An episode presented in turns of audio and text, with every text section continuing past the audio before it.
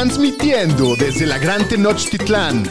Bienvenidos a los Fantañeros, los número uno en Fantasy Football. Bienvenidos al podcast de los Fantañeros. ¡Woo! Tres semanas de empezar la No, temporada. dos. Digo, dos Dos semanas. semanas, 15 días, doctor. No la hagas, no la hagas. Aparte, este capítulo merecía un grito más fuerte. ¿Lo podemos repetir? Bienvenidos al podcast de sí, Es el capítulo Sí, 150. es cierto, es el capítulo 150. Uy, ya estamos en el siglo y medio. Sí. Qué, qué grueso. Qué, qué trayectoria, ¿no? Pues gracias a todos Tercera los que nos temporada. escuchan. Sí, muchas gracias a toda la Sin ñeriza. Sin ustedes no seríamos nada. Los queremos, Ñeriza. Pues sí, miércoles 24 de agosto, el capítulo 150. Muy contentos de estar con todos ustedes. Yo soy Alex Cogan, acompañado de Daniel Shapiro. ¿Cómo estás? Muy erizo, doctor. Ya no, te urge no que te voy a empiece. mentir, ya me urge que A mí empiece. también ya me Todos. urge. Odio el preseason, es el peor momento de la temporada. Sí, sí, sí. Pero bueno, ya, ya estamos a una semana de, de empezar a tener, de hecho, menos No, de una ya semana días. de días de empezar a tener drafts de fantasy. Esto, eso salva la situación, ¿no? Daniel Aroesti, bienvenido a tu ¿Qué, casa. qué época del año? Sin duda, sí. Sí, ya. Viene toda la época de drafts. Gente ya está teniendo sus drafts, pero muy emocionado. Como decías, ya 15 días. Mañana empieza la última semana en la pretemporada. Último juego de mis Niners. Esperemos que no se lastime nada importante en este último juego para que estén todos no, sanos. no le eches el salami, señor. No, no estoy Ni lo menciones, güey. No, de todos los equipos, la net. Sí, sí, sí. Pues capítulo interesante el de hoy. Les tenemos los gallos de los fantañeros. Estar bueno. no- Va a estar muy interesante. Eh, también tenemos el mejor y el peor pick por ronda Ajá. del draft. Entonces está muy entretenido el capítulo, muy divertido. Antes de empezar, les recuerdo, redes sociales nos encuentran como arroba los fantaneros por todas partes. Suscríbanse a nuestro canal de YouTube. Ahí para los que estén viéndonos en algún lugar, les mandamos un abrazo. Pero bueno, sin nada más que decir, vámonos Sí, con algo las... más que decir, doctor. ¿Qué? Les tenemos una sorpresita. Ok. Eh, van- nuestros streams ya no solo van a ser en YouTube, ya, ya les estaremos platicando más próximamente. Así es, esténse pendientes. Pero bueno, ahora sí vámonos con las noticias. Las noticias con el Pudu. Pues vamos a empezar con Tom Brady, que ya regresó. Se tomó como dos semanas de ausencia. Decían que andaba ahí en el Mask. Singer y todo. Pues decían que anda- andaba en las Bahamas, parece. Pero ya está de regreso. Sí, se fue de vacaciones con Giselle, casual. Lo puede hacer lo que quiera él. Pues anda de super está jefe. en- es entendido que él se puede tomar las vacaciones Sí, el- supuestamente el equipo ya sabía y todo. Entonces, antes que el pues, dueño del equipo. Él Sí. puede hacer lo que quiera. Y hubo unos trades esta semana. Pues los Vikings adquirieron al coreback Nick Mullens por una séptima ronda condicional en 2024. Lo mandaron a los Raiders, este el ex 49er Nick Mullens. Y también hubo otro trade donde los Bills mandaron al guard Cody Ford a los Cardinals por una quinta ronda en 2023. Y en noticias tristes, pues el día de hoy falleció Len Dawson, el coreback que ganó el Super Bowl 4 con los Chiefs, leyenda ahí de, de los jefes. Sí, ya tenía más sus grandes. años, ¿no? El Sí. señor. 87 años, eh, pero sí una leyenda. Len Dawson también era, era comentarista de- del equipo por muchísimos años. Y sin duda fue el, Sí, un- el jugador que puso en el leyenda. mapa a los Chiefs, el primero en la historia. Y lo querían mucho en Kansas City. A Lenny de Cool. Sí, esa foto ahí que tiene en el Super Bowl En echándose el halftime dándose un un cigarro, cigarro y, una y su fresca. fresca, sí. Como patrón. Sí, eso sí, sí, sí. eso sí eran buenas épocas. Y en tema de contrataciones, pues el linebacker de los Bears, Roquan Smith, ya regresó a las prácticas y dijo que va a jugar con su contrato en 2022. Y en los Bengals, el safety Jesse Bates ya terminó su holdout y ya firmó su franchise tag. Solo se quieren ir más tiempo de vacaciones. ¿Qué más pasó? Los Ravens contrataron al receptor de Marcus Robinson. Los 49ers al safety Tashawn Gibson. Los Bills cortaron al receptor Tavon Austin y al, y al pateador Matt Hack.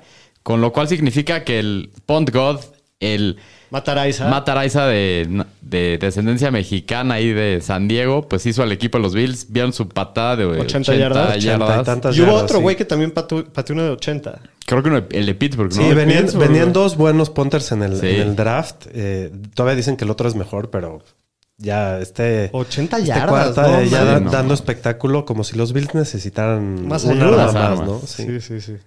Este, ¿qué más pasó? Los Vikings cortaron al receptor Albert Wilson, los Raiders al corredor Kenyan Drake. Esta sí está más interesante. Sí, sí, fue Le sorpresa. habían pagado al Kenyan Drake. Aunque no me, no me emocionan más los jugadores de, de ese backfield solo porque tampoco. se fue Kenyan Drake. ¿A ti sí? No. Pues se ve un poquito más claro, ya quitaron uno más, digamos. Igual está Pero- Abdullah, está Bolden, está Samir White. Sí, hay demasiados a quien alimentar. Sí. Eh, los Bulls contrataron a Matt Hack de pateador. Ahorita vamos a hablar por qué. Y los Seahawks se de Shaquem Griffin, Sí. el linebacker que draftearon los Seahawks, que fue el primer jugador en jugar con una sola mano. Pues anuncia que se retira después de cuatro temporadas en la NFL. Qué respetuoso, señor. Pues es el primer jugador, ¿no? Y la verdad, No, mis es una respetos a él. muestra de... Sí, no, Sí, claro. de ¿Qué duró? ¿Cinco años? de. Cuatro años. Cuatro años. Pues el Sí, pero el hecho de que llegó a la liga y se mantuvo ahí, Sí, sí, sí. Increíble. pues mis respetos al señor Shaquem.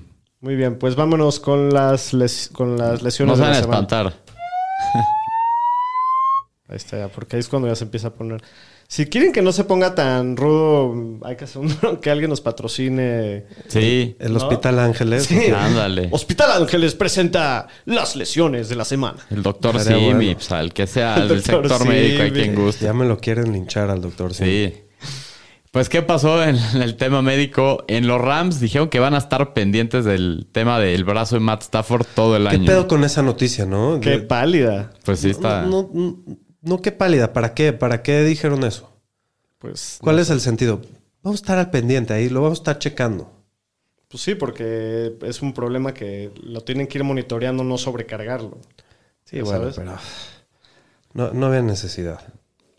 En los Eagles, el corredor Miles Sanders, el equipo dice que está siendo precavido con él con un tema del hamstring. Se ha perdido varias prácticas y hasta el día de hoy no ha regresado a la práctica. También esa situación ya me empieza a preocupar a ustedes. Sí, aparte Sanders siempre es un jugador que se la vive con lesiones. Y le- lesiones de este tipo, ¿no? De, de musculares. Sí. En San Francisco, el head coach Cal Shanahan dijo que el corredor Elijah Mitchell está en camino para regresar la semana 1. En los Seahawks, el corredor Ken Walker, que lo operaron de una hernia, dijo Pete Carroll que está mejorando, pero sigue en duda su participación para la semana 1, entonces hay que estar pendiente para ver si va a regresar. En los Ravens, Gus Edwards lo pusieron en el pop list, está fuera las primeras cuatro semanas.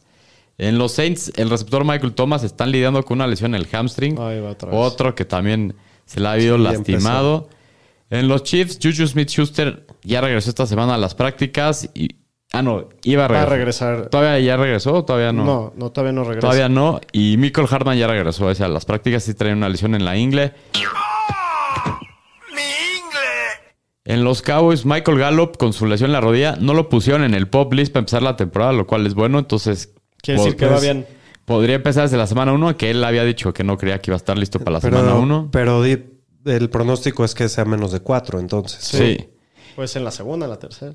También en los Lions, el receptor Jameson Williams, el novato, lo pusieron en el Reserve NFL I-List. Está fuera las primeras cuatro semanas. En los Bengals, Joe Burrow, que lo habían operado del apéndice, ya regresó a los drills del equipo.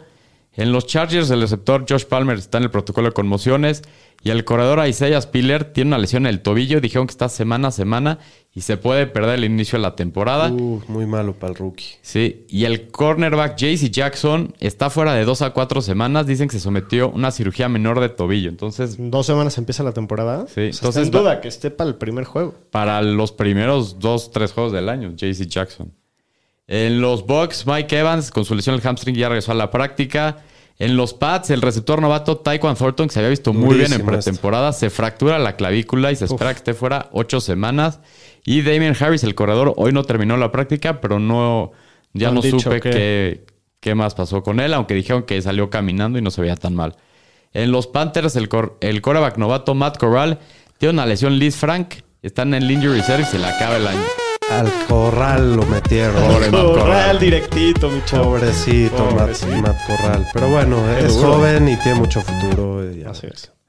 Mira, el mejor trabajo de la historia es ser quarterback suplente en la NFL. Entonces, Sí, le van a pagar sí. muchos millones por recuperarse. En Carolina también Robbie Anderson anda con una lesión en el hamstring. En los Bears, David Moore, la opción en el injury reserve, se la acaba la temporada, este también. En los Raiders, Darren Waller dicen que está en duda para la semana 1 y no han especificado qué lesión tiene. esta sí hay que Estarlo checando. estarlo checando de cerca. Vienen los drafts. eh, si no va a estar listo para la semana uno, sí baja, ¿no? Sí, Un- claro. Un par Claro, de sí. ronditas. Sí, sí, sin duda. Eh, también de Titans, los Commanders ya activaron del pop list a Logan Thomas, que se volvió a hicieron el año pasado, y dijeron que el defense, defensive end Chase Young, con una lesión en la rodilla también, Lo pusieron en el pop list, está fuera las primeras cuatro semanas. Durísimo golpe. Sí, Sí, pero también él tuvo un ACL al final de la temporada, ¿no? A la mitad. como a la Sí, mitad. como la mitad. Sí, Sí, y el que ya activaron del pop list es el left tackle de los Packers, David Bakhtiari. importantísimo. Y no se vio en esta jugada, pero el defensive end de los Giants, el novato Kayvon Thibodeau, le pusieron una entrada en la rodilla. Sí, una Un chop blo- block. un chop block Sí. Pero- Se esguinzó el MCL Mal- y dicen que está fuera de leche, 3 a güey. 4 Sí. semanas. Qué, ma- qué poca madre el güey ahí de, de los Bengals entrando así en partidos de pretemporada. Preciso. Eh, Sterling Shepard ya lo activaron los Giants del pop list y el receptor Colin Johnson se rompió el tendón de Aquiles, también está fuera toda la temporada.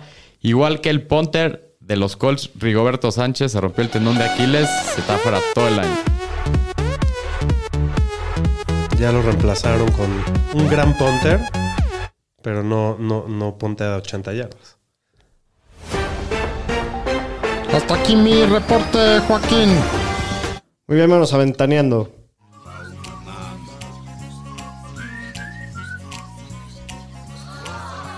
Ventaneando en los vestidores. Fíjate que... Pues fíjate que Matt LaFleur, el head coach de los Packers, dice que Aaron Jones y AJ Dillon son corredores 1A y 1B. Que están a la- al mismo. Se la creo, se la creo. a la misma altura. Tiene mucho talento y van a correr mucho, entonces. Yo también creo eso. Los dos van a tener muy buen valor este año. Y bueno, los Panthers anuncian que Baker Mayfield va a ser su coreback titular. El Qué- panadero. Qué sorpresa, ¿no? Cómete un pan. Cómete un pan. qué sorpresa. Qué, qué pendejos, la neta. Y en Seattle, Pete Carroll dijo que se va a tomar el tiempo necesario para nombrar a su coreback titular. No, ya ¿Quién, anda- quién ya- va a ganar esa Ya chamba? andan diciendo que pues los iban a usar a los dos. ¿Por por ahí. quién, quién va a empezar semana uno? ¿Ustedes quién creen? ¿Quién sabe? Yo creo que el Gino. Yo también creo que Sí, Gino. el Lo Gino. lleva diciendo todo lo. Es lo que se ha escuchado todo lo Sí. Esta sí agárrense, ¿eh? Joe Flaco ha estado on fire como titular en el training camp. El regreso del niño prodigio. Le va a quitar el trabajo a Zach Wilson Sí, En una de esas. En una de esas. en el próximo capítulo de los Jets. Eh, Josh Jacobs, su rol como corredor uno está eh, claro en el equipo. Bueno, no, está en duda, perdón. Y Paul Gutiérrez Díaz Pien cree que será un comité con Amir Abdu- Abdullah, Samir White y Brandon Bolden. ¿Cómo la ven ahí? A mí no me gusta nada. No, ahorita, ahorita hablamos de, de Jacobs. Sí. Y en los Texans dijeron que el novato Damian Pierce no jugó el sábado ya que tiene asegurada la titularidad del equipo. Lo mismo con Travis Etienne. Está como corredor uno del equipo en el depth chart para empezar la temporada.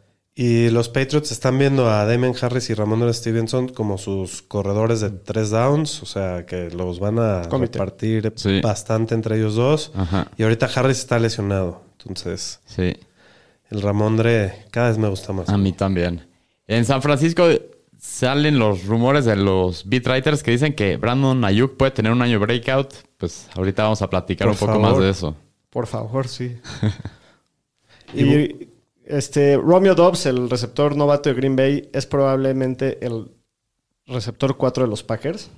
Sí. Va a ser, sí, Después está de Lazard, Lazard, Cobb, Lazard, Cobb, Watkins. está Watson. Wat- Watson, Watkins. sí, no, Watson yo creo que ni es, es el 5 porque no ha ni practicado. Sí, pero está prácticas. Sammy Watkins.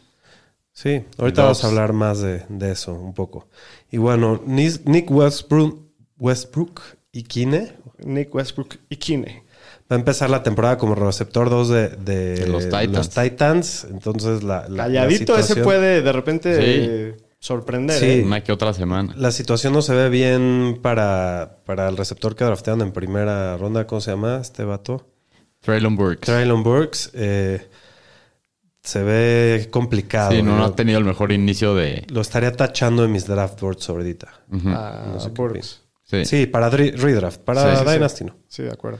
Y en Baltimore, el Tight end novato Isaiah Likely, que, que se ha visto tremendo en, en todo el offseason, eh, dicen que va a tener snaps significativos, lo cual no me preocupa nada para Andrews, pero puede ser otra opción a ver si, como no hay tantos receptores ahí, Sí, también. Puede- Yo no creo que sea relevante para Fantasy, la ¿ya verdad. lo viste?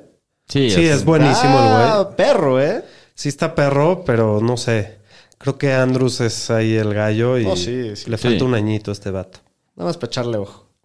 Pero bueno, cosas que aprendimos en la semana 2 de los juegos de pretemporada. Pues en Nueva Inglaterra, pues empezaron los corredores Damon Harris y Ramondre Stevenson como los titulares y después entró Ty Montgomery como el reemplazo después de que James White anunció que se retiraba. Sí, en Kansas parece que Clyde va a ser el titular, el corredor titular, el que mínimo el que más oportunidades va a haber al principio. Ajá. ¿Lo estás drafteando en tus fantasies? No, la neta no, no estoy tocando a nadie del backfield de Kansas. Sí, yo tampoco. Sí, está complicado. Bueno, el Pacheco sí, ¿no? Pues eh, ya como un... Como tu último Caso con tu tus último últimos. pick, sí. Pero está, se lo están llevando muy arriba en la, Está en la hypeado, octava está muy pero- hypeado el Pacheco. Pues no sé, a ver qué... digo, se, se ha escalado el depth chart muy perro desde que lo draftearon hasta hoy, pero a ver qué pasa. Hay muchas dudas en esa posición. Sí. Sí. correcto. Y bueno, Brice Hall jugó con el segundo equipo y Michael Carter descansó. Saquen sus conclusiones. Sí. Chris Este, Hall la va a romper. ¿no? La va a es romper, pero no sé si la semana 1. Eso puede ser. Hay Yo creo que la va a empezar a romper la semana 5. En, en Jacksonville, Travis Etienne sigue siendo el corredor principal del equipo. Ya dijeron que así va a ser para el inicio de la temporada. Y Chase Edmonds es el corredor uno de los Dolphins. Ya vas- Parece que vamos está- a hablar de él más adelante un poco más. Este, y luego Gabriel Davis jugó el 100% de los snaps que tuvo con Josh Allen. Isaiah McKenzie jugó en el slot antes que Jamison Crowder. Para que tengan en mente este jugador Sí. para sus últimos Sí. picks, creo que puede, Puede ser ser el slot importante. titular de Buffalo. Ajá. Y Devin Singletary será el running back uno del equipo para empezar el año. Y aparte se está escuchando mucho de Zach Moss. Que lo están eh, involucrando. Que lo están involucrando y que se ve bien. ¿Qué opinan de, de- de esto? No sé, está... Sí, se ve está- complicado es- ese backfield Este también. backfield está, Está complicado. muy difícil. Yo igual ir- seguiría yendo por James Cook de estos tres para... Yo también creo que es el que más por el precio, tiene. pero sí creo que el uno, pues todo pinta que va a ser Singletary, ¿no? Pero el sí, que más oportunidad al principio va a tener. Sí. sin duda, y cerró muy bien el año pasado.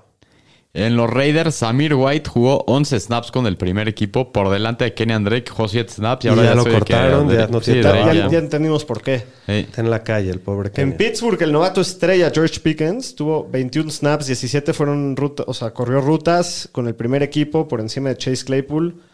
Que echarle ojo a, a Pickens. Sí. este Sí, este hype también. sí medio que me lo compro un poquito más para Sí. que veas. Sin duda. Y Larry Roundtree y Joshua Kelly jugaron antes que Isaiah Spiller, el cual salió lastimado del tobillo. Entonces, creo que Isaiah Spiller a la congeladora ahorita, ¿no? Pues está lastimado, Sí. entonces ahorita pues sí. Eh, Cole Kemet, pues los Bears se ve que va a tener muchísimo volumen Sí. en esta ofensiva. Al rato vamos a hablar de él. Yo, yo ahí le, le, le investigué de Colquemet, está sabroso. Kenny Goladay en Nueva York con los Giants fue el receptor con más snaps del equipo. Kad- Kadarius Stoney no jugó. Y sin Mark Andrews, el novato Isaiah Likely, que ya hablamos de él, tuvo 15 snaps, vio 12 rutas y terminó el día con 8 recepciones para 100 yardas y un touchdown. Puede que se tenga un rol más importante en la ofensiva. Se ve muy Sí. bien. Imagínate ver por primera vez en la historia un, un equipo con dos tight ends top 12. Estaría Aaron Hernández. Exacto. el Gronk. ah, algo así, ¿no? Sí, sí. Pues a mí sí me interesa. Para Dynasty hace cuenta, está, está interesante. Sí, para Dynasty sí, pero ahorita No, no, no para Redraft, para Dynasty. sin duda. Sí.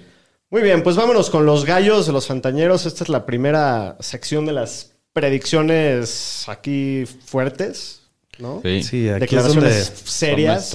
donde nos jugamos el, el- el honor, El pescuezo, ¿no? el pescuezo con toda la banda. Pues vámonos con los gallos. Los gallos de los fantañeros. Ese pinche gallo. El pony. Ese pinche gallo. El pony. Muy bien, pues cada uno tiene tres, Tres, gallos. sí. Aro, empieza tú. Pues el mío, el primero es el novato, la nueva brisa que llegó a Nueva York. Brice Hall. Nada como el señor estadística poeta. Pues Brice Hall, que se ha habido de él, que ha tenido un excelente training camp y que constantemente está teniendo jugadas grandes. Desde 2006 es el segundo corredor más atlético que llega a la NFL con todas las métricas que les hacen. Tiene el skill set para ser un corredor de tres downs, es muy bueno en el juego aéreo, en el juego aéreo. Y los Cavs lo comparan con prospectos como Jonathan Taylor. En college tuvo dos años seguidos con más de 1700 yardas y 20 touchdowns. Es una locura. Sí. Su línea ofensiva es la sexta que más ha mejorado y está rankeada como la número 3 entrando a la temporada según PFF. Y pues van 10 años seguidos que un corredor novato acaba top 15 para Fantasy y creo que de esta clase va a ser él este año. Tiene todo para hacer el nuevo Sacón, el nuevo Najee con el volumen que el, lo que tiene asegurado, que es lo que ha dicho el equipo. Si tiene aproximadamente 240 oportunidades basadas en proyecciones de los corredores 1 del equipo el año pasado, va a terminar dentro del top 15 de su posición. Esto es teniendo aproximadamente entre 15 y 20 oportunidades por partido. El año pasado Michael Carter, que era, un corredor que no era de 3 downs, fue el era el corredor 18 hasta la semana 12 antes de que se lastimara, promediando casi 13 puntos por partido. Y pues es un corredor muy paciente, que es muy bueno para el son blocking scheme, que es de, de la escuela de Shanahan. Y para donde se está yendo, creo que es un regalo en la cuarta ronda con un volumen asegurado.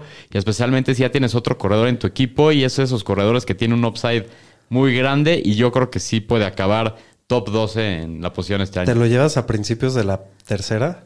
Yo sí. Pues Arriba de Fournette, de Zeke, de... a mí me gusta más que esos corredores sí. que dijiste. Siempre es un riesgo draftear un rookie, pero tiene todo para. Tiene todo y el camino abierto para, para que a ser mí muy bueno. me está tentando. Tengo el pick 2 en varias y me está tentando irme McCaffrey y Brice Hall. Qué riesgo, ¿no? Eso Sí, sí, un poco, pero, pero ¿qué también puede reventarla. Ve el upside que tienes. Pues Brice Hall para mí. Muy bien, mi primer gallo Muy buena, Brice de este año es el receptor de los Ravens, Rashad Bateman. He hablado mucho, hemos hablado mucho de él en, en el off-season de Bateman. Nos gusta mucho a los tres. Fue selección de primera ronda el año pasado eh, en el draft real, ¿no? No en fantasy. El talento es evidente. Se pierde casi toda la temporada con lesiones el año pasado. Finalmente está sano y pues se le abrió el mar, ¿no? Porque tiene todo en su camino. Sirvió en charola de plata para ser el receptor uno del equipo. Sale Marquise Brown del equipo, que el año pasado vio 146 targets, novena marca en la liga el año pasado. Eso más la salida de Sammy Watkins, más de 200 targets liberados en el equipo. Todos sabemos que Mark Andrews es el arma principal por aire, pero Hollywood Brown tuvo un target share del 23%. Si Bateman, si Bateman llega a tener cerca de ese target share y de esos targets que, que liberan entre los receptores que se fueron, no le veo ningún problema superando su ADP de séptima ronda, ser un receptor 2 muy sólido para tu equipo. Es mi gallo, Rashad Bateman. Me gusta. Sí, ahí creo que eh, está muy bien apostarle al talento, ¿no? Lo único que me preocuparía es que regresen a la ofensiva de hace dos años que corrían muchísimo más. Pues todo pinta para que eso pase, porque se salieron de su filosofía por necesidad, no por Sí. decisión, ¿no? Sí, de acuerdo. A ver qué pasa. A Pero mí me, sí me gusta, gusta. mucho Bateman. Sí, muchísimo. Y en la séptima ronda está Muy barato. Muy barato. Sí. Eh, mi gallo es el señor Michael Pittman Jr.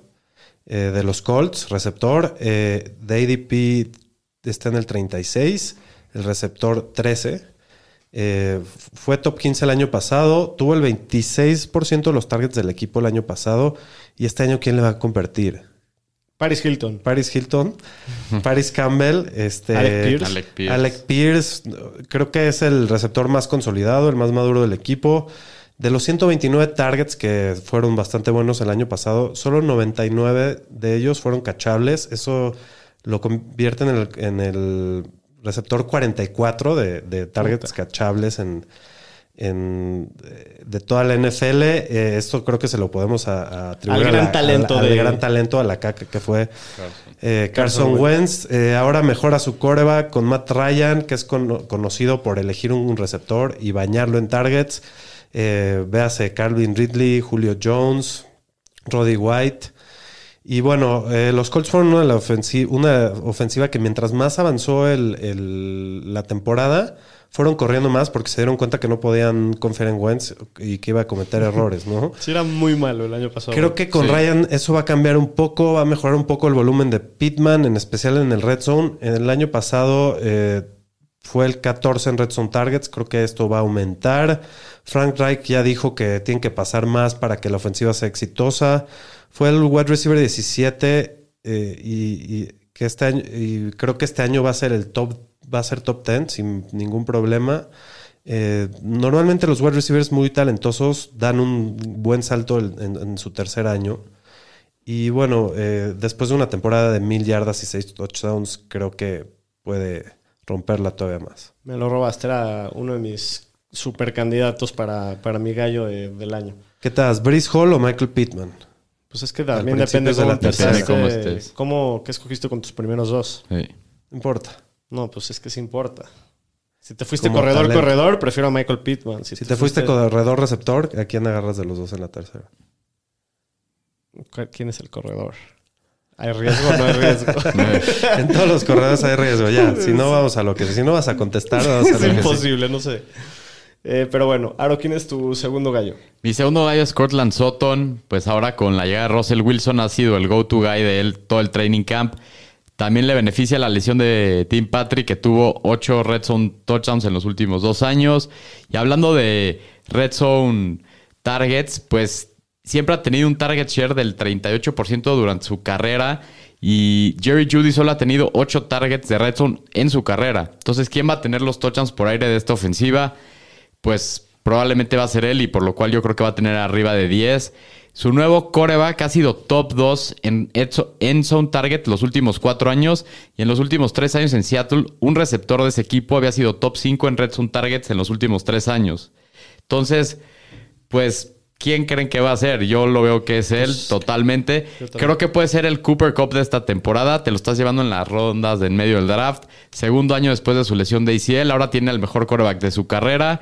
Eh, en 2019, antes de su lesión, era el receptor 19. El año pasado, en las semanas 2 a 7, que no estaba Jerry Judy, promedió 13.8 puntos fantasy por partido, que era el número 17 en la liga y tenía un target share del 27%. Tuvo tres partidos el año pasado con más de 23 puntos. En las primeras seis semanas del año pasado, Jerry Judy no lo hizo esto ni una vez en todo el año. DK Metcalf solo lo hizo dos veces el año pasado. Y pues ahora con la mejoría de, de su coreback, que Russell Wilson aparte siempre ha sido un coreback elite en pases largos, que es algo en lo que él siempre se ha caracterizado. Por ser muy bueno. Entonces, creo que todo está puesto para que toda la oportunidad y el upside que ahora tiene con un coreback elite, creo que el mayor beneficiado va a ser él. Y pues creo que lo veo que va a acabar como un receptor 1. O sea, top 12. Yo creo que los, a los dos les va a ir bien, ¿eh? Yo creo que van a ser como el Lockett Metcalf, literal. Judy muy Sutton. parecido. Judy Sutton. Y yo también le tengo más fe a Sutton. Es más del estilo de, de Russell, pero también Judy puede ser mejor que Sutton. Es un volado ahí. Sí, es un volado, pero sí le Ah, yo prefiero a. Sutton por mucho. Yo también. Y Edgar Gress, este, nos Saludos, dice que Edgar. Saludos al buen Edgar. Él sí pudo responder y dice que Pittman, yo estoy de acuerdo con él. Muy bien. Eh, mi segundo gallo es el corredor de los Jaguars, Travis Etienne. Eh, otro jugador con un- que es un talento fuera de serie, ¿no? Drafteado Sí. en la primera ronda, probablemente el mejor corredor de la clase del año pasado. No, Najee, Najee, pero segundo lugar. Bueno, se- o sea, puede Ah, se resultar iba. ser, Sí, ser el sí. mejor, es a lo que me refiero. Eh, se pierde toda la temporada con una fractura de Liz Frank en la pretemporada del año pasado. La buena noticia es que, aunque sí es una lesión que te tardas mucho en recuperarte, los jugadores usualmente regresan a su forma original antes de la lesión. Eh, inclusive muchos expertos decían que pudo haber regresado al final del año pasado si el equipo hubiera estado en contención para los playoffs, pero, pero bueno, jugaba en el, en el camión de la basura. Sigue y, jugando en el camión de la basura. Sí, pero el año pasado con Urban Meyer sí era el camión de la basura cantado. Sí, este año yo creo que se salen del, Del título, Del- sí. del sí, asiento. te- te- hay, hay buenos del candidatos volante. este año. Sí, hay mejores candidatos. Eh, bueno, lo mejor que le pudo haber pasado a Etienne y bueno, pues a los Jaguars en general es haber corrido al imbécil 2.0, Urban Meyer. Es, Eh, es peor que el imbécil este güey. Sí, Sí. Me, me cae de madre que sí. Eh, con un head coach como Doc Peterson al mando, creo que todas las fases del equipo deben de mejorar. No, no, no sé tanto en resultados, pero sí en cultura y en, ¿no? en disciplina y todo ese No, tipo de cosas que eran una burla el esquema de la ofensiva Sí, va sí, a sí. cambiar y va a Todo ser debe mucho mejorar. mejor. Entonces, bueno, no olvidemos lo que hizo eh, Travis Etienne en Clemson con Trevor Lawrence como su quarterback también. En su, en su último año lideró todo el país con más yardas- yardas aéreas entre corredores. Fue el segundo en college en recepciones. También fue líder en- de corridas de más de 20 yardas de todo el país. Y eso que era un comité en Clemson. Solamente una vez tuvo más de 20 acarreos en, eh, de- acarreos en Clemson. Y vean los números que puso. Creo que, digo, creo mucho en su talento. Creo que va a ser un pick de cuarta ronda y, y creo que un pick de cuarta ronda por un corredor que tiene el upside de terminar en el top 12 es un gran valor. A mí me gusta, yo estoy all-in con, A mí también me gusta mucho. con Travis Etienne. Aro, tu tercer y último. No, voy yo, voy yo, voy yo, Ah, perdón, perdón, te ahí, estaba saltando, sí. Sí, pues bueno, eh, mi, mi gallo es Allen Lazard, eh, eh, ADP 103, wide receiver 48. Creo que es una ganga en donde se está yendo Allen Lazard. Eh, se va Adams con el 30% de los targets y MBS suma 40% de los targets aproximadamente. Es un tipo enorme, muy atlético, metió cinco touchdowns en los últimos cinco juegos y con Adams en el campo. Tiene química con la descarada. eh, Aaron Rodgers es... Es una descarada. Tiene el Es sexto, una descarada. es una descarada. Tiene el sexto mejor QBR cuando le lanza a, a Allen Lazard. Eh, la competencia es Randall Cobb, el viejito, Sammy Watkins, el cristalito, y los novatos eh, Christian Watson y Romeo Dobbs. Eh, creo que pues es el, es el receptor más maduro del equipo. Históricamente, Rodgers no se la pasa a los novatos. Ve, a- ve nada más cómo fue con Adams, igual con Ya los Jordy andaba Nelson. criticando hace poco. Ya, ya, ya se quejó de ellos, este, de los novatos este año. Eh, Adams eh, tuvo 38 recepciones su primer año. Jordi Nelson tuvo 33 recepciones su primer año también. Entonces, creo que eh, Allen Lazard va a ser aquí el target número uno y te está saliendo muy barato, aunque sí te estás arriesgando porque pues no, nada es seguro, pero yo sí la veo bastante clara, ¿no? En la carrera de Aaron Rodgers, su wide receiver 1 ha promediado 27% del target share, el más bajo, ¿no? Y bueno, eh, Rodgers dijo que obvio Lazard va a ser el 1 y que no va a tener problemas con eso. Eh, no puedo creer que se está yendo en la novena ronda el, el receptor número 1 de Rodgers. Me encanta, creo que es un super value y te puede ganar ligas, no sé. Muchísimo upside. Sí, Estoy de tiene acuerdo. mucho muchísimo. upside. Muy bien. Ahora sí, Aro, tu tercer gallo y último gallo. Pues mi tercer gallo es Brandon Ayuk. Y pues, ¿qué se ha oído de Ayuk todo este offseason? Pues tiene una química especial con Trey Lance. Han entrenado todo el offseason juntos. Y pues todo el año pasado que decían que estaba en el doghouse y todo, pues ya básicamente confirmaron qué fue lo que pasó de versiones de Shanahan y de él. Pues dijo básicamente que primero lo drafteó en el año de COVID y no hubo nada de OTAs, train, minicamps, nada. Llegó al training camp y pues venía como fuera de forma un poco. Un poquito gordito. El año pasado exactamente lo mismo porque no sabía qué pues esquema de prácticas o qué este cómo llevar el off season. Entonces le costó ponerse en forma y por eso estaba en el doghouse, pero una vez que salió el doghouse después de la semana 8, pues tuvo una temporada tremenda. Eh, de la semana 8 en adelante fue el receptor 16 en puntos, teniendo 8 de 11 partidos con más de 10 puntos. Fue el noveno mejor receptor calificado por PFF en este mismo periodo. Y el 12 en yardas por ruta y tuvo un mayor target share que Divo Samuel en este mismo periodo. En la segunda mitad de 2021 fue el receptor 24. Despu- eh, después de la semana 9 jugó el 90% de los snaps. El cambio de coreback va a ser la ofensiva un poco más vertical, lo cual lo va a beneficiar a él. Y creo que se le van a ver sus targets aumentados. Es de la misma clase de Justin Jefferson y en su clase novatos de esa temporada fue el segundo mejor receptor calificado de ese año después de Jefferson. Entonces, creo que tiene todo puesto para romperle en esta ofensiva nueva con un coreback nuevo.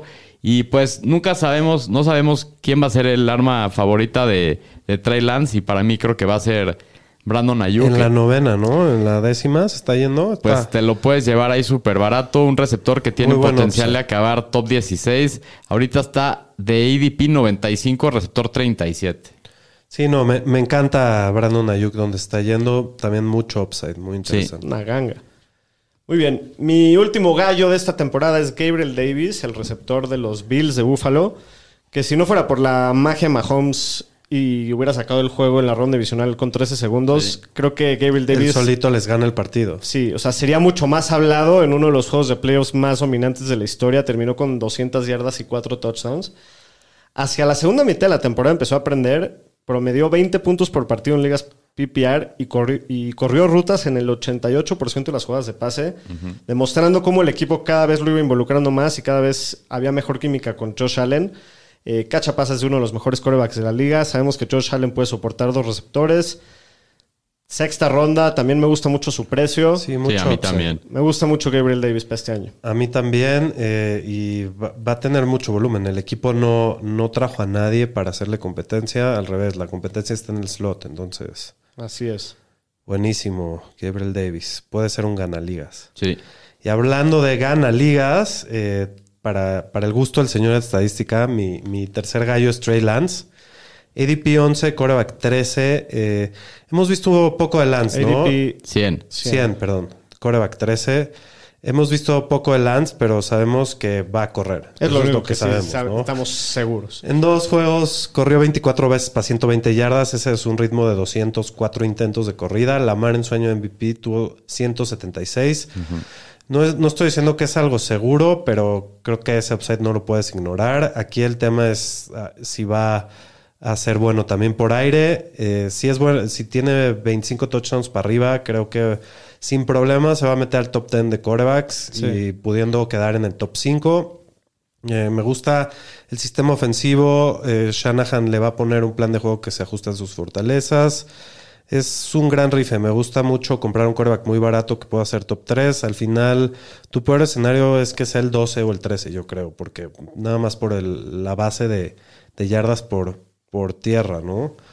El- le estoy apostando al esquema ofensivo y a las armas también. Cada año hay un coreback así, como desde Mahomes, luego Lamar, Herbert, Hurts el año pasado. Creo que este año ese es Lance y me lo voy a llevar en muchos drafts. Muy bien, excelente. si me lo dejan pasar. Pues ahí están los gallos del 2022. Vámonos ahora con el mejor y el peor pick por ronda Ronda. del draft. Venga. The Chicago Bulls. Sí, sí, es como. Es la de Jordan. ¿no? Michael Jordan. Muy bien, pues en la primera ronda. Para mí, el mejor pick de la primera ronda, Justin Jefferson, receptor de los Vikings, ADP 6, receptor 2. Sus 3.016 yardas en sus primeros dos años es la mejor marca para un receptor en toda la historia de la NFL. Promedió 19.5 puntos de partido la temporada pasada. Esto es cuarto en la liga. A sus 22 años ya es un modelo de consistencia. Terminó dentro del top 20 en 13 de 17 juegos. Tuvo el tercer target share más alto de toda la liga, 27%. Está chavito, todavía ni siquiera entra Sí. a su prime. Ya es un jugador que te da muchísima seguridad, muchísima consistencia. Me encanta en el. A mí también. Yo, o sea, el 6 en mi. Si, si yo drafteo antes del 6, probablemente no llegue al 6. Sin duda. Ninguna reserva en draftear a, a Se Justin Jefferson. pick Se- muy Se seguro. puede ir en el 1, en el 2. eh, Sí, es, sí, es sí. un pick muy Depende seguro. del formato, sí. Me gusta mucho el cambio de, de- de coaching staff de, de Washington, de perdón, de Vikings para él. Sí, claro. Creo que le puede beneficiar debe de muchísimo. beneficiar mucho, sí. Bueno, ese es el mejor. Y el peor pick de la primera ronda, para mí es Qué dolor. el señor Tao Tao. Qué dolor. Qué dolor. Es que cae bien el Tao Tao. Uno No, y, y me está, gusta cómo está muy difícil que me haya tocado la primera ronda porque realmente todos los jugadores me gustan. Quiero aclarar que me encanta Najee, pero sí hay algunos puntos que, que sí me resaltan. Su temporada de novato, todo fue por el volumen, ¿no? Ya lo sabemos, lideró a todos los corredores de la liga en veces que tocó el balón en snaps jugados. El equipo ya ha hablado públicamente de disminuirle un poquito la carga de trabajo con la finalidad de pues, mantenerlo sano y, y producción más eficiente. También hay un coreback nuevo en el equipo que sea mejor o peor que Big Ben, pues sigue siendo una incógnita. No sabemos cómo, cómo vayan a manejar la ofensiva, ya sea Kenny Pickett o Trubisky. Sigue teniendo una de las peores líneas ofensivas de toda la liga y me cuesta trabajo pensar que puede repetir el volumen que tuvo el año pasado. O sea, creo que es demasiado intenso Sí. que le metan así y, y se dieron cuenta. Sí me gusta mucho como un corredor uno, pero yo sí me lo llevaría un poquito más hacia la segunda ronda que, que, que draftearlo tan alto en el pick 6, ¿no? Estoy de acuerdo. Creo que es, es de, los de los jugadores de primera ronda que tienen más incertidumbre. Sí. Sí. ¿no? Eh, bueno, en la segunda ronda, ¿Perdón? Chicago Bulls. Este, tenemos el mejor pick para mí es Alvin Camara, ADP 17, Ronnie Mac 11. Creo que solo se está yendo en la segunda por su- el problema de su suspensión, pero todo indica que no va a aplicar para Ah, la este libró. año. Parece que sí. Por lo tanto, es un descuentazo. Ni, ni Julio Regalado le llega a estos precios. En la segunda ronda, yo me lo llevaría hasta el final de la primera, antes de que, que a varios. En una de esas antes que a Najee, antes que a Adams. Pero bueno, eh, el año pasado no fue su mejor año. eh, fue un desastre el equipo. Se perdió el tres juegos. eh, igual con todo ese desmadre, tuvo 22 toques de balón por partido. Fue líder en target share de toda la liga eh, en cuanto a los corredores. Y el quinto en oportunidades de red zone. Solo anotó cuatro veces, que eso Mala espero, suerte. espero que vaya a cambiar. Fue la segunda peor marca eso de corredores con solo 200, con 240 carreros o más. Los touchdowns esperados para este tipo de corredores son 8.8 o más. Entonces te estás llevando un corredor que puede jugar todos los downs, que es, tiene el talento que ya conocemos, que puede ser top 3. Hasta ya ha sido el mejor corredor de, de fantasy eh, en la segunda ronda. No sé qué opinen ahí, En pero la tercera, ¿no? ¿Te lo puedes llevar? o- Ah, no, sí, sí, En sí la está yendo En a la segunda, la segunda. no llega. No, la no tercera. llega, ¿verdad? No, y yo, y ahorita está yendo a principios de la segunda, pero qué maravilla empezar así, ¿no? Eh, con, Sí. con- con Don Camara. El peor pick de esta ronda creo que es Josh Allen. Aquí no hay mucho que hablar. Todos sabemos quién es Josh Allen. Todos sabemos que es el mejor coreback para Fantasy, dos veces número uno. Pero para mí el segundo, eh, eh, la segunda ronda es un costo de oportunidad demasiado caro para dejarlo pasar. Prefiero llevarme a Camara, a Saquon, a, a- a muchos otros jugadores. No te culpo si lo tomas, pero esta no es mi estrategia. Mi estrategia es agarrar corebacks después. Prefiero tomar a Hurts, a Kyler, a Lamar y no sacrificar un wide receiver, un running back o un tight end elite en estas rondas. Muy bien. En la tercera ronda, Pues en la tercera ronda yo considero que el mejor pick es Mike Evans. Ahorita está de ADP 26, receptor 9. Pues es el güey más consistente. Ya lo hemos visto desde que llegó a la liga. No ha tenido menos de mil yardas en una temporada. El año pasado tuvo su mejor marca en touchdowns con 14. A pesar de tener un target share solo el 16%. Este porcentaje yo esperaría que llegara a incrementar con todas las lesiones que hay en la ofensiva. Russell Gage sigue lastimado. Chris Godwin no saben también para cuándo vaya a regresar. El año pasado fue el receptor 8, un año antes fue el 10, un año antes fue el 12. Entonces, tres años seguidos, receptor 1. Solidez. Donde se está yendo.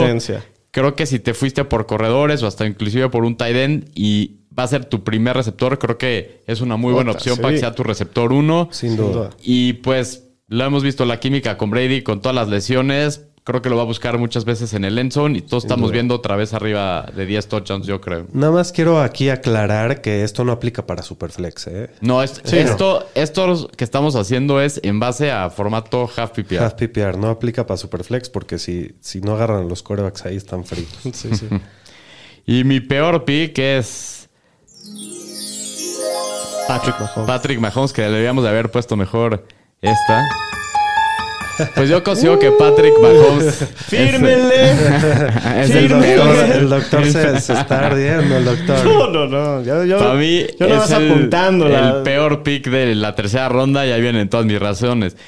Sí fue el coreback 1 en 2018 y de a partir de ahí, pues lo mejor que ha quedado ha sido coreback 4. Entonces estamos aquí hablando del coreback años 2. seguidos. El año pasado terminó como el coreback 4 en puntos por partido y promedió menos puntos por partido que un año antes. Bajó de 25.2 a 22. Y no se puede ignorar la pérdida de Tyreek Hill, que desde, 2000 desde 2016 son la segunda dupla que más touchdowns tiene, con 41, y eso que Mahomes empezó a jugar desde 2018 como titular. Eh, pues no le puede reducir su techo, diría, lo cual le puede reducir su techo para este año.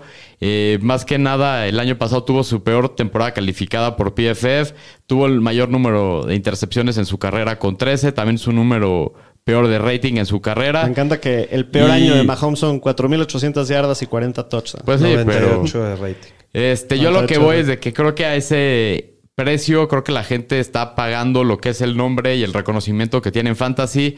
Pero no estoy diciendo que no me guste, nada, más no me gusta el precio. Y para esas rondas, creo que hay jugadores como Kyle Pitts, Michael Pittman. Chris Hall y otros corebacks que te puedes llevar más adelante. Entonces, para mí, Mahomes es un No pick vale ese que yo, yo les digo que no lo hagan. Muy bien. En la cuarta ronda. Perdón, un, un poco de. La brisa de Nueva York. Bueno, pues Brice Hall, para mí es el, el mejor pick de la cuarta ronda. Todo lo que vas a decir ya lo dijo Aaron. Exacto, ya, Sí, ya el señor cosas. estadística ya les, ya les dijo todo No, pues sus- está bien, porque estamos hablando de él aquí para que vean dónde se está yendo. Exacto, bueno, pues aquí está en la cuarta ronda. Todo lo que dijo el señor estadística cuando lo nombró uno de sus gallos, pues aplica lo mismo. Lo considero como un corredor 2 con mucho upside, perfil atlético ideal, ¿no? Para do- dominar en la NFL. Sí. Correcto. Eh, Nada más que no sea tu corredor 1. No, no, no. No. no, no. Un, un rookie no puede ser tu corredor. No, uno, para nada. Bueno, pero sí, este, creo que es un pick muy seguro, o sea, muy seguro el volumen que va a tener en, en- en su primer año y, y- y yo lo tomaría sin pensarlo. Para mí el peor pick de la cuarta ronda es Josh Jacobs de los Raiders. El equipo no ha demostrado nada de confianza en él, declinaron su opción de quinto año. Quiere decir que es el último año en, en Las Vegas, a los menos de que la rompa y le quieran dar una extensión. Tuvo un muy buen año terminando como el receptor, el corredor 13, perdón, el año pasado, pero también tuvo más oportunidades por aire de lo esperado porque también los corredores reservas ya se andaban Y cayendo los como receptores moscas. también Y los receptores también. Entonces, Digo, ahí no se lesionaron, pero así es. cayó el Min Machine. Llega Josh McDaniels como el nuevo head coach del equipo, que en todos sus años en Inglaterra siempre se ha caracterizado por usar un comité. Es un corredor 2 muy sólido, pero el equipo drafteó a Samir White, trajeron a Amir Abdullah, trajeron a Brandon Bolden, digo, ya se fue Kenya Drake, pero creo que todos van a competir con oportunidades por, por él. Todos los insiders andan diciendo que, que en, en los entrenamientos es un comité. y, Y que y- Samir White se ve muy bien, ¿no? que Samir White se ve muy bien y, y no veo al equipo comprometido con Josh Jacobs. No están atados a él No, para nada. para y nada. Entonces no. Sí, porque lo drafteó la- Creo que es un poco. Es pleno, pleno dead zone de corredores, ¿no? Sí, me, da- es- me da un poco de miedo. A mí Sin también duda prefiero llevarme a Samir White mucho después y darme Sí. ahí el rife en vez de Jacobs. Sí, es de los corredores que no pienso agarrar este año. En vez de Jacobs te puedes dar a J. Dillon, Sin que es mi mejor pick de la quinta. Pues la quinta ronda, AJ Dillon. También A.J. me Dillon. encanta. Sin duda me lo doy antes que Jacobs. Sí. ADP 53, es el running back 23. Me gusta mucho los jugadores de esta ronda. La verdad es que no sabía quién elegir. Estaba entre Sutton y Dillon, pero el señor estadística ya habló mucho de Sutton. Por eso eh, me fui con Dillon, pero cualquiera de los dos no lo, no lo dudes. Depende de qué necesites. Eh, creo que va a producir muy parecido a Aaron Jones, pero te va Aaron Jones, pero te va a costar tres rondas menos. Sí. Entonces, Creo que ahí el value está muy interesante. Es un tipo muy talentoso, es un camión este güey. Tuvieron las mismas oportunidades en el goal line y los dos tuvieron más de 220 oportunidades en total. Tuvo 34 recepciones, que no se me hace que está nada mal. Nada mal. Tuvo más yardas por toque que Swift, Javonte y Mixon. Mm, eh, todas las veces que, que dos running backs del mismo equipo han tenido 220 oportunidades o más, los dos han quedado en el top 24. Entonces, y aparte de todo esto, si se lastima Aaron Jones, te Sí, vas a ir al cielo. Eh, puede puede Que quedar también en- se la ha vivido con lesiones los últimos Ajá. años. Se ha entonces, me gusta mucho el upside, me gusta mucho el talento, me gusta la ofensiva, creo que van a correr mucho. Es un gran pick para esta ronda, aunque estés en el pleno dead zone de corredores, es de los únicos de que me gustan ahí. pocos. A mí también me gusta mucho. De acuerdo. Y el peor pick de esta ronda para mí es el señor Antonio Gibson. Qué dolor para, eh, Fumble para el- Gibson. para el doctor. Es, en ADP está en el 47, running back 24. La situación no se ve muy bien. El partido pasado tiene un fumble y lo entierran en la banca y lo meten a los special teams. Eh, su mejor momento el año pasado fue cuando se lesionó McKissick, lo cual me preocupa porque volvieron a firmar a McKissick y aparte draftearon a, Bra- a Brian Robinson. Ajá. Se ha visto muy bien también. Le puede quitar volumen en el red zone y en los primeros downs también. En Precision lo estuvieron aparte usando en equipos especiales. Nunca es una buena señal eso. Lo veo con un techo muy topado y su piso bastante bajo. Me da terror draftearlo. A mí también. Y más en la A quinta. Me, me da la pálida. Hay que. He estado leyendo rumores que podría estar en el trade block. Sí. Antonio Gibson. Órale. Nada más para echarle ojo, porque en una de esas sí se va a una buena situación y todo cambia, ¿no? Pues sí. pero, pero sí, ahorita también a mí me da la pálida. Bueno, eh, Aaron, la sexta ronda. Pues en la sexta ronda creo que el mejor pick es Gabriel Davis. El doctor ya había hablado un poco de él. Nomás para complementar lo que dijo, pues promedió 19.8 puntos fantasy por partido y 16 puntos esperados por partido en los últimos seis partidos del año pasado. Tiene asegurada la posición como receptor 2 del equipo. Ya vimos que Josh Allen sí puede tener dos receptores relevantes. Fue Cole Beasley hace un par de años. Y en nomás cheque sus últimos 63 snaps ofensivos, contando postseason y la pretemporada este año, 10 recepciones, 248 yardas, 5 touchdowns. O sea, es decir, un punto fantasy por cada snap que juega. Entonces, Gabriel Davis de esos receptores con muchísimo upside. Un, un ganaligas aquí. Sí. Y uno que te puede perder tu liga. Mi bust. El peor pick de esta ronda, Mari Cooper. Pues llega un nuevo equipo y ahora va a estar sin su coreback titular las primeras 11 semanas. El año pasado promedió 11.2 puntos fantasy por partido, que fue el receptor 27. Esto en la ofensiva número uno de la liga del año pasado, la una número eh, en yardas aéreas y en puntos totales. El año pasado tuvo un boss rate del 36% de las semanas, que es la peor, es la tercer peor marca para receptores que terminaron top 28 el año pasado. Y pues es- no espero nada similar en Cleveland, sin Watson, con el brisket en los controles, pues obviamente le baja muchísimo el techo. Y yo creo que van a establecer el juego terrestre con Chovy, con Hunt, entonces probablemente va a tener muy poco volumen. Y pues chequen esta, estos datos se me son muy interesantes. Tiene una diferencia de sus yardas por partido en partidos en estadios cerrados y en estadios abiertos. Promedia 25 yardas menos por partido en estadios abiertos. Ahora se va a jugar un estadio abierto y cinco eh, en las últimas cinco semanas de la temporada. O sea, si dicen no, para playoffs y regresa el de Sean Watson y todo, pues solo tiene un partido en estadio cerrado que es en cagado. Houston. Hoy le Entonces, toca en estadio abierto, no, pues la, no, no lo alinean.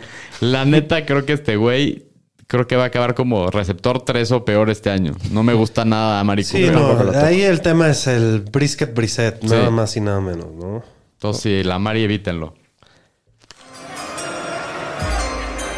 Bueno, en la séptima ronda, el mejor pick, ya lo di como mi gallo, Rashad Bateman. Ya hablé tendido y profundo de, de- de- de Bateman. Es una ganga agarrar al receptor uno del, del equipo en la séptima ronda, ¿no?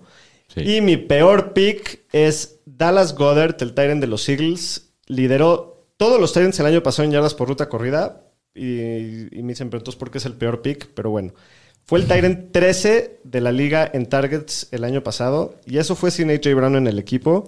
Pero con Ertz, la mitad de la temporada. Con Ertz la mitad de la temporada, pero de todas formas, 13 en targets. Si asumimos que Brown va a tener muchos targets, que pues, creo que todos podemos firmarlos, y que Davonta Smith también va a dar un paso hacia adelante en su segundo año, y a eso le sumamos que Jalen Hurts no ha sido muy eficiente pasando y es el equipo que más corrió toda la liga el año pasado, pues yo creo que la eficiencia y la producción de Goddard se pueden ver bastante afectados. No es un precio que yo estoy dispuesto a pagar en la séptima ronda, la verdad. Prefiero esperarme y agarrar otro de los Titans después. Muy bien. En la ronda 8, eh, el mejor pick es el, el Delfín Chase Edmonds, ADP 87, running back 34. Creo que es un muy buen valor tomar a un running back 1 de un equipo en la octava ronda. Eh, sé que van a usar varios corredores en Miami para el juego terrestre, así funciona la ofensiva de Shanahan, pero él va a ser el 1. Le pagaron bien, fueron agresivamente por él en free agency. Es el corredor 12 mejor pagado de la liga al año. Madre. Entonces, eh, pues ahí podemos ver cómo cree el equipo en él. Creo que hace un muy buen match con la ofensiva de McDaniel. En el preseason, él ha sido el que más ha jugado con el, el primer equipo. Eh, el partido pasado tuvo dos recepciones en dos drives y tuvo tres targets. El año pasado, las primeras ocho semanas era el running back 16. Es muy talentoso por aire, eh, es un jugador muy rápido. Me gusta bastante en este precio. Octava ronda está barato Sí. un corredor uno. ¿no? Por más Sí. de que sea un comité. Y bueno, el peor pick para mí es Dawson Knox. Creo que ah, eh, en esta ronda hay muchas mejores opciones. Tuvo solo 49 atrapados el año pasado y 9 touchdowns. Eso es Sí, el 18. como Tony en un año antes. El 18% de sus pases fueron touchdown. para, que, para que me agarren la onda, el 10% ya es demasiado. Entonces, ya lo, lo superó casi por el doble. Creo que van a involucrar más a Gabriel Davis y a Isaiah McKenzie este año. Buscaría un, un tight end con más volumen como Kemet. Y esta ronda veo que hay muchas mejores opciones para, Sí, de para acuerdo. agarrar a Dawson Knox. Pues para complementar, pues en la novena ronda también creo que el mejor pick es Trey Lance, ya complementando un poco lo que dijo Shapiro. Eh, pues no más así como novato, tuvo el quinto mayor número de puntos fantasy por dropback desde 2011 y el 92% de los quarterbacks que tienen 125 intentos de corrida han terminado todos los años como top 10. Entonces tiene todo el upside para ser un league winner y pues se le compara como Jalen Hurts del año pasado. Espero Y- que pase un poquito mejor, güey. Pues Pero sí. imagínate, ese, es, ese- Hurts- ese es casi su piso, ¿no crees? ¿Qué Sí, sí, porque por lo terrestre, totalmente. O sea, pero digo que si lo van a comparar con Jalen Hurts, Pero está, está en un equipo con mejor ofensiva, con Sí, mejores todo, armas. Muy buenas armas. Entonces la situación es muy buena. Entonces Trey Lance. Y para mí el peor pick pues, ya estaba medio complicado en estas rondas. Pero creo que es Robert Woods. Porque, porque llega un nuevo equipo, viene regresando de una lesión del ACL, ya tiene 30 años. Pues se le ve como un receptor seguro. El año pasado era el receptor 17 en su lesión, pero en los Rams. Y el hecho de que está en uno de los equipos que más corre, pues creo que sí le afecta mucho para su techo para fantasy. También trastearon a Traylon Burks, aunque ha tenido un inicio difícil para la pretemporada, pero pues mientras más avance el año, yo creo que más lo van a involucrar a Burks. Y durante los últimos dos años, solo tres receptores con 30 años o más han terminado como opciones top 40 para fantasy. Wow, qué siendo Cole Beasley, Adam Thielen y Marvin Jones. Entonces la situación no me gusta, creo que va a tener muy poco volumen. Y entonces, pues para mí, Robert Woods, creo que evítenselo, búsquense el rife con otros jugadores con mucho más techo, la verdad. Sí, qué aburrido draftear. Sí, Sí, la qué verdad, hueva. sí. Bueno, en la décima ronda, para mí el mejor pick es Damian Pierce, que creo gusta. que, aunque cae en el, El, camión tren, de la basura, el tren del mamet. el tren del mame, Sí, con pero Damian es un Pierce, todo, todo. titular, güey. No, he visto mocks que se ha ido en el- la sexta. Se va a empezar a subir. Pero bueno, cae en el camión de la basura, pero creo que eso es una buena situación para él. Sí. Hay pocos novatos más hypeados en las últimas semanas que Pierce, que parece estar perfilado para ser el corredor uno del equipo. Todos lo dicen. El equipo la semana pasada en el juego de pretemporada lo descansó junto con los titulares. Él en college el último año en, Florida fue el corredor mejor calificado de, de todo college según PFF. Atrás de él en el depth chart están Marlon Mack y Rex Burkhead, que entre los dos ganan un poquito más de 3 millones, entonces no es como si el equipo está muy comprometido con ninguno de ellos dos. Si tienes la oportunidad de agarrar al corredor uno de un equipo, por más que sea el camión de la basura, por favor no lo pienses dos veces. En la décima ronda creo que es una ganga. Sí. Y toma ese rife. Si no pega, no pegó, pero vale la pena el rife. Y el peor pick de la décima ronda, la defensiva de Tampa Bay. Ni me voy a molestar en explicar la enorme pendejada que sería draftear una defensiva. Así sean los Bears del 85 en la décima ronda. Si drafteas a Tampa en lugar de jugadores como Damian Pierce o James Robinson o Darrell Henderson o Brian Robinson o cualquiera de los que está por aquí, necesitas darte más dosis fantañera o de plano no le digas a nadie de tu liga que, que nos escuches para que no nos hagas quedar mal. Pero bueno, sí, es muy temprano por Sí. una defensiva el décimo Sin pick. duda, está, Sí. hay buenas Esos tienen que ser los eh. últimos picks. Pateador, ¿Tu último o penúltimo? Sí. Sin duda. La defensiva de Denver está sabrosa. Este, en la ronda 11 creo que el mejor pick es el tight end de Chicago Cole Kemet. Eh, creo que tiene mucho talento, se fue muy alto en el draft, creo que no me acuerdo si fue primera o segunda ronda. Fue creo que segunda. Eh, está en un equipo que tiene muy pocas opciones por aire, aunque es de los camiones de la basura. Creo que pues no, no, no va a haber para dónde mover la bola. Jimmy Graham se va, eh, por lo que pues todas las touchdowns de la posición se van a ir para él. Me gusta, entra su tercer año. eh, normalmente cuando eh, en el tercer año es cuando este tipo de jugadores dan el salto. El año pasado en volumen no estuvo tan mal, tuvo 93 targets, pero tuvo cero touchdowns que eso le afectó. Pero pues bueno, ya, ya había comentado que estaba ahí Jimmy Graham. Creo que esta ofensiva este año va a ser un poquito mejor. Ya lo vimos en Precision, de siete pases de Fields en el juego pasado, tres fueron a Kemet. Sí. Entonces creo que es una muy buena opción y puede llegar a ser un tight end top 10. Sí.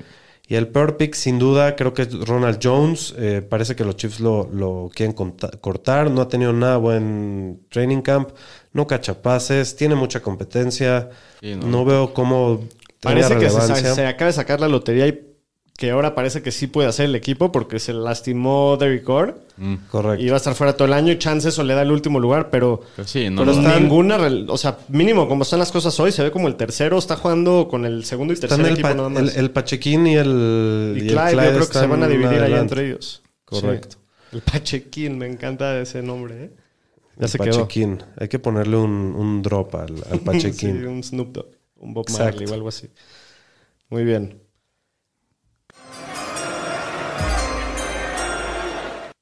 Pues en la ronda 12, pues ahora sí ya que estamos aquí a finales de draft, pues ¿qué se hace con esos últimos picks? Tratas de buscar jugadores league winners con mucho upside y para mí ahí viendo cómo estaban, pues es George Pickens, ADP 136, receptor 51. Creo que es el novato más hypeado todo el training camp, parece una estrella en ascenso. Según los reportes ya es el receptor 2 del equipo por encima de Chase Claypool. Hay cambio de coreback, entonces puede ser que Deontay Johnson no tenga tanto volumen. Entonces nomás por el rife pues con unos últimos picks puede ser George Pickens. Y de los peores picks de esta ronda, creo que es Kenny Goladay. Ni gratis, chavos. No, pues lleva dos años que no hace nada para fantasy. El equipo drafteó en los últimos dos años a Kedarius Tooney y Wendell Robinson, por lo cual hay muchos targets que compartir. El año pasado fue el receptor 74 rankeado en route win rate. Este, y pues la verdad, para Y para los que no hablamos inglés, señor estadística, pues es de que el porcentaje de rutas que gana contra la cobertura era el 74 rankeado de toda la liga el año pasado. muy bien, Y pues si quieres un receptor de ese equipo, te puedes dar a Wandel Robinson mucho más atrás o Kadarius Tooney una o dos rondas adelante. Entonces, neta, gola de ella, evítenselo, busquen cualquier jugador que tenga mucho más upside. Kadarius Looney Tooney. muy bien. Sí, es buenísimo el, el Kenny Goladay, ¿no? Sí, no. Jugadoras. Mu- haciéndole honor a su contrato como los grandes. Sí, no. Muy bien, Yerisa, pues eso ha sido todo por hoy. Gracias por escucharnos. Nos vemos la próxima semana. Nos vemos la próxima. Cuídense. Esto ya, Ya ya, llegó. se está cociendo. llegó. el arroz. Saludos. Saludos, cuídense.